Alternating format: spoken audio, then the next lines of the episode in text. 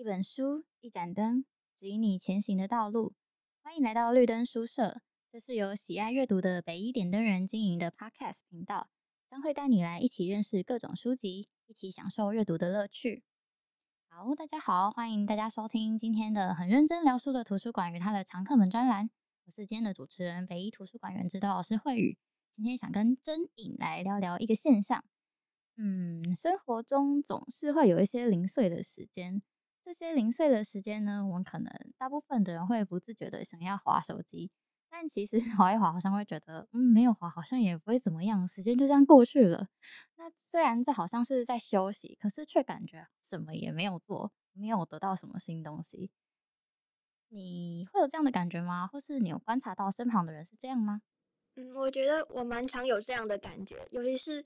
呃，使用社群软体，像是 FB 或是 IG 的时候，有时候不知不觉就会滑了超过一个小时，但是就好像自己什么都没有看到，就一直滑，一直滑下去。如果有你问我说上一篇贴文是什么，上上篇贴文是什么，我可能甚至会答不出来。就是仔细想想，我可能真的没有办法回想起超过三分之一的贴文在说什么，代表我其实没有真的看进去那些资讯，只是下意识的读了，然后就会被大脑丢到垃圾桶里面。因此，这段时间就真的是非常浪费时间，而且滑社群软体超过一段时间后，快乐感就会逐渐的减低，最后就是很机械式的看着天文，但是又真的没有办法下定决心可以放开自自己的手机，它就会黏在手上，就会处让你处于一个也不太快乐，但也不想要放下来的状态，然后这种时候，他会觉得自己很糟、很颓废。我觉得你的形容蛮贴切的，黏在手上的感觉。对，没有办法把它放下来。哎、欸，这我让我联想到之前看过唐凤的一篇专访，他就说，呃，所以他自己的习惯是，他会用一支可能触控笔来划他的手机，这样就比较不会直接粘在手上，应该说他的手直接粘在手机上的感觉，我觉得蛮有趣的，就是多了一个媒介，我比较容易放开。好，那我想问，嗯，那真颖你平常会如何？逃离开这个麻木感呢？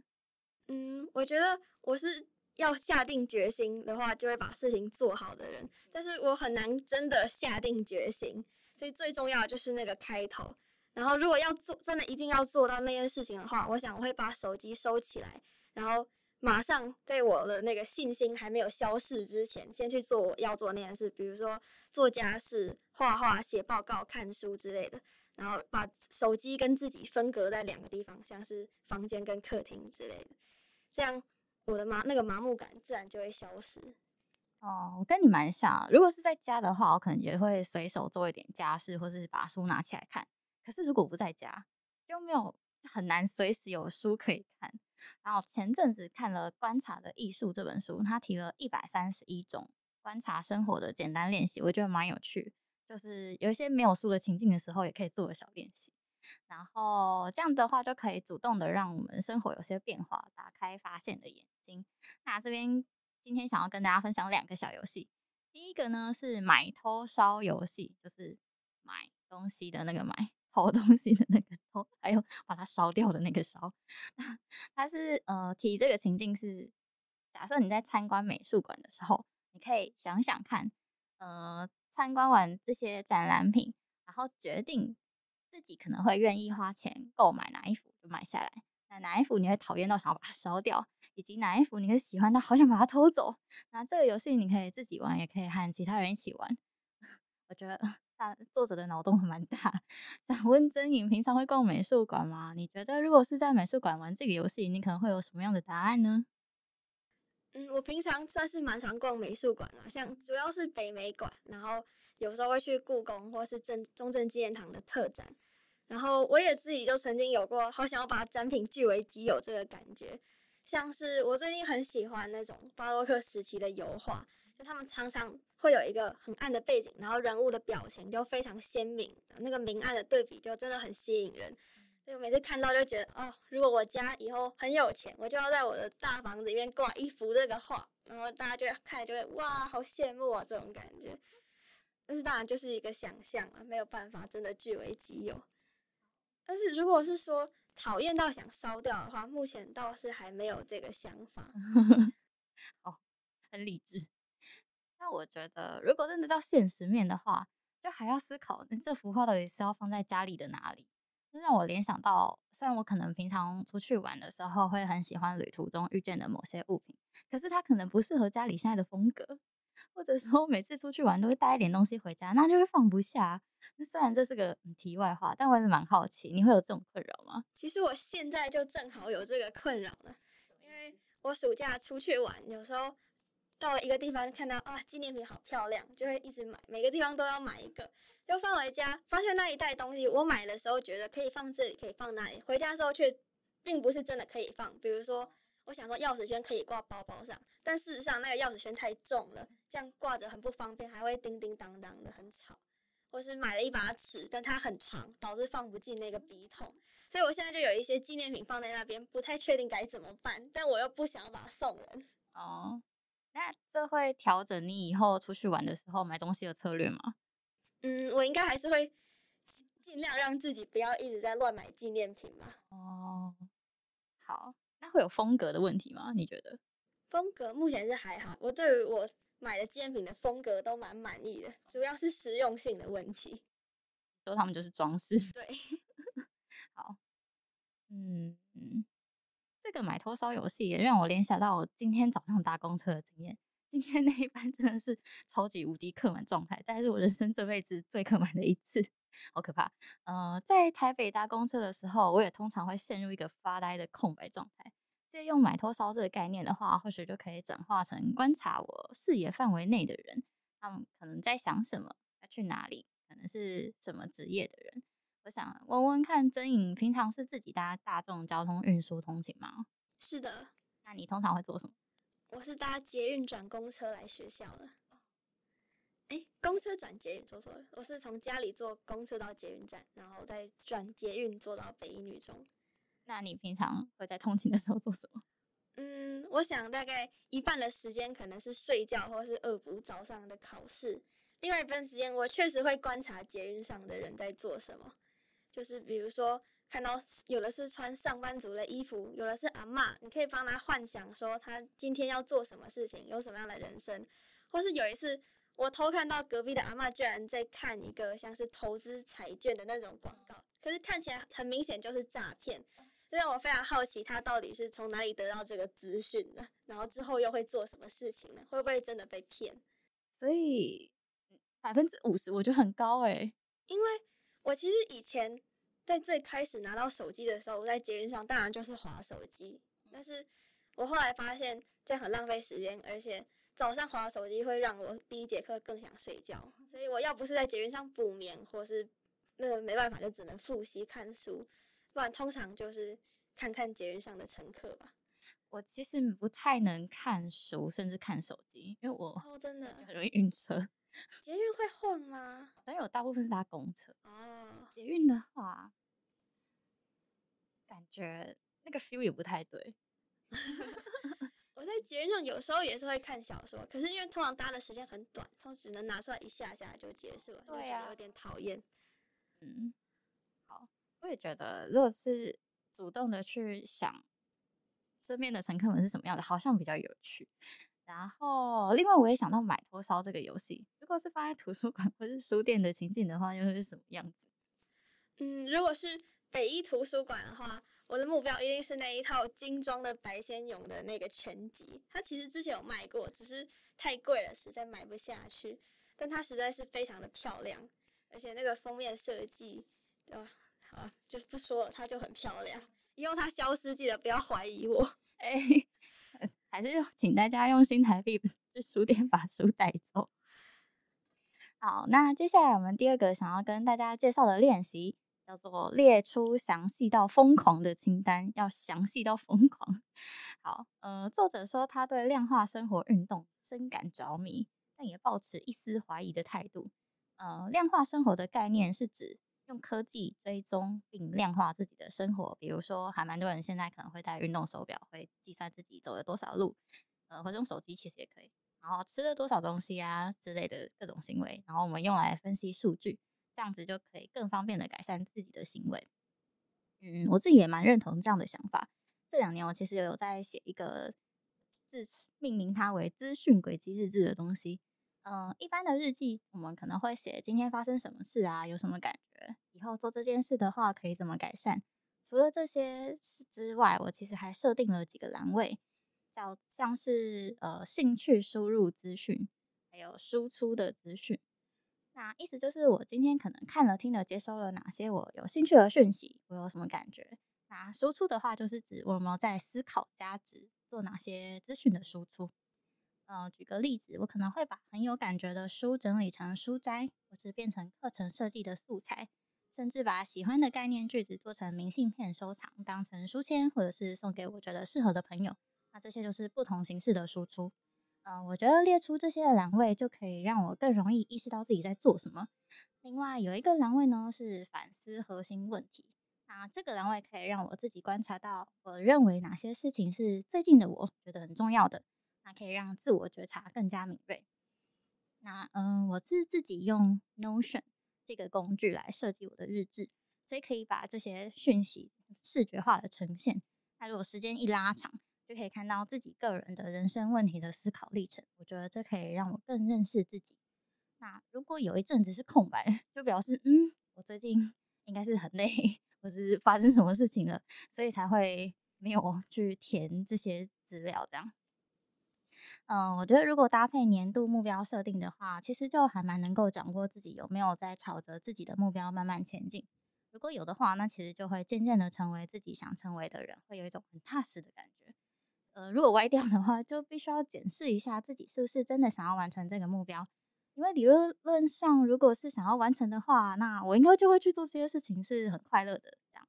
那这就会牵涉到自我对话的价值讨论。嗯，不过话说回来，诶，作者他自己提到这个列出详细到疯狂清单的练习，举的一例子呢，是有一个叫做曼哈顿的人，他是会清点自己拥有的每一项东西，每一项我觉得很惊人，像是衬衫，然后冰淇淋盒子、纸巾，就是那种各式各样的小物品，什么样都数。为什么要这么做呢？他说这么做是改变了他对自己拥有的东西的思考方式，那同时也会省下一大笔钱，因为你就会发现，哎，其实很多东西可能是不需要的，或是对自己来说没有什么意义的，那就嗯不需要。那他会用 Excel 来列出自己拥有的每一件衣物，以及那件衣物的价格、购买日期、品牌、颜色等相关资料，而且还会拍照，很认真。曼哈顿表示，呃，自己成为更加深思熟虑的消费者。那作者他认为，从务实的层面来看，曼哈顿这个人做的事情其实十分荒谬。然而，就荒谬的练习而言，这件事情很妙。所以，呃，作者他是邀请大家可以挑选某一个类别，也许是衣服、冰箱、房间里的某样东西，任何事情都可以，可以仔细的清点一下，然后记录自己的想法与心情，评估自己是否该改变某些行为。来追踪是否真的有所改变，还是置之不理。好，听完这一段，珍妮，你有什么样的想法吗？你觉得，如果是清点生活中的某样事情或物品的话，你可能对哪个比较感兴趣呢？我觉得这个叫曼哈顿的人，他的恒心毅力真的是让我非常的敬佩。我真的绝对做不到，我真的是太厉害了，艺术家，真的真的，这个是应该也算是一种强迫症吧。然后，如果是我要清点生活中的一样东西的话，我第一个想到的就是我可以清点自己的衣服，因为我一直以来从小就不是很热衷买衣服，只要是衣服虽然很漂亮，可是试穿非常麻烦，还会有妈妈或者是柜台阿姨一直看着你，所以我一直都对于衣服店敬而远之。然后我的衣服就会是妈妈帮我买的，然后她就会放在衣柜里面。有时候我其实不太确定我到底有什么衣服，直到最近我才开始渐渐体会到买衣服其实蛮快乐的，只是。我我又发现我不太确定衣服里面有什么衣服，而且我总是有几件衣服会轮着穿，所以衣柜底层就会有很多已经很小了穿不下，但是就是放在那边的旧衣服。有时候我看到的时候会蛮惊讶的哦，也对哈，我以前有这一件衣服我都忘记了，所以我觉得就趁着我要升大学，可能是时候来个大整理了。如果我可以列出我拥有的衣服的清单，这样以后在穿搭或购物的时候也更方便。嗯。看到这段的时候，我其实也蛮心虚的，就点衣服这一段。但这两年，我其实有比较认真执行。如果我要买新衣服的话，我就要先淘汰我旧衣服的这个原则。那如果衣柜没有爆满的话，其实就比较不会忘记自己有什么衣服。哎，我觉得你刚刚 说有太小穿不下，这个太太久了吧？因为我其实真的，我以前我的衣服会给我妹妹穿，就是太小穿不下。Oh. 但是我妹妹后来就抗议说，她不要一直接收我的旧衣服，她要自己买新的。所以我的旧衣服基本上不是妈妈那个要送人，就是一直堆在那边。但因为后来就没有，刚好没有遇到有需要的人，她就会永远的沉睡在我的衣柜的深处。哎，现在就有旧衣捐赠箱，直接整理，嗯，我也是这样想。我之后可能就会整理整理，然后就捐出去。嗯嗯。而且我觉得好像也差不多是升大学这一段吧。我以前也是可能会是跟家人一起去买衣服，会一起决定。但后来我觉得。自己买衣服比较能够掌握自己到底有什么衣服，嗯、没有错。而且我家人的眼光也跟现在自己眼光不太一样，还是自己买比较 有那个决定权。嗯，穿起来也会比较开心。嗯，然后所以倒是我觉得我应该要抽时间出来清点我的调味料。哎，我是偶尔兴致来了会想要做点料理的那种人。如果出国的话，也非常喜欢逛当地的超市，我觉得很有趣。然后呃，有时候的话就会带一点当地的调味料回来，但是那种看起来我觉得我应该可以驾驭的，太难的就不敢挑战了。嗯，这两年虽然无法出国，但台湾其实还可以是可以买到不少的异国调味料，甚至台湾自己的调味料也都超多，根本就试不完。呃，而且因为大部分的调味料都可以放的半年、一年之类的，所以有时候兴致勃勃的买回家，但等到我有想要做料理的时候，可能就已经完全忘记我其实还有哪些调味料，然后那种可能用一罐很不少，所以你可能也不是做一两次就可以用完的，就会很想要检讨自己这件事情。所以如果我觉得能够认真清点我的调味料的话，我可能可以记一下，呃，我是哪时候买的，在哪里买的，是什么情境下买的，预计可以用在哪些料理，还有那段旅程的心情可能是什么样子。这样子的话，我可能就会。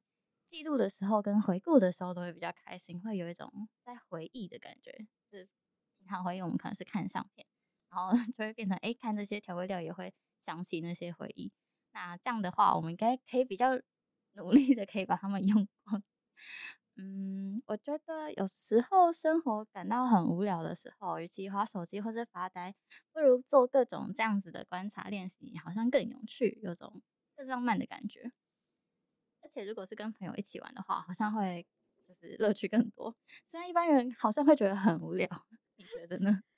嗯，其实我有一阵子也很热衷在观察生活中的各种角落，大概是国三的时候吧。嗯，然后那个时候有一天回家，突然想到生活不是缺少美，而是缺少发现这一句话。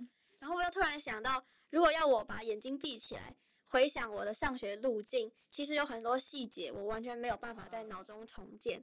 所以我就决定开始多看看我生活边的一些特色的地，有特色的地方，像是我就发现，我我的我我到来到来学校的那一站叫南京山明站，它的三号出口的顶端，其实它的天花板设计的非常特别，有一点不知道该怎么形容，像是鲸鱼的骨架的建的那种建筑。哇哦！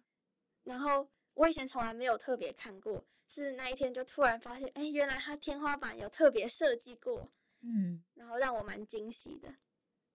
你刚刚这么一提，我也想到，但我忘记是哪一本书了，但是好像有一本书，就叫你平常走路没事的时候，可以抬头看一下上面的风景是什么样，会跟你平常的视野不太一样，会看到不一样。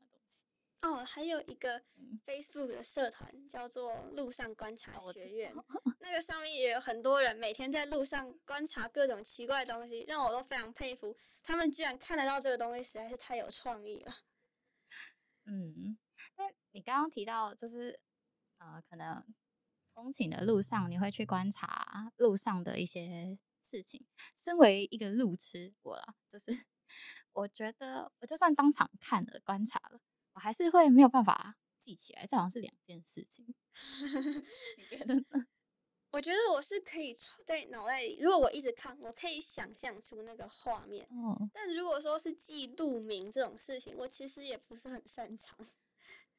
但我的程度是到，你知道，我长大可能十几年会经过的那些路线，我还是 凭着感觉在走路。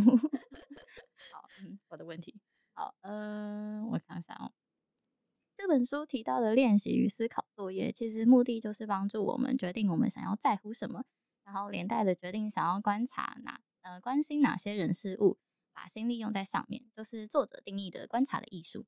那这个概念读起来，我自己也觉得跟另外一本叫做《怦然心动的人生整理魔法》有点类似，就是观察自己书桌上啊身边的物品，一一仔细的检视它为什么在这里，对自己的意义是什么。那可以让我们自我觉察自己是什么样子的人。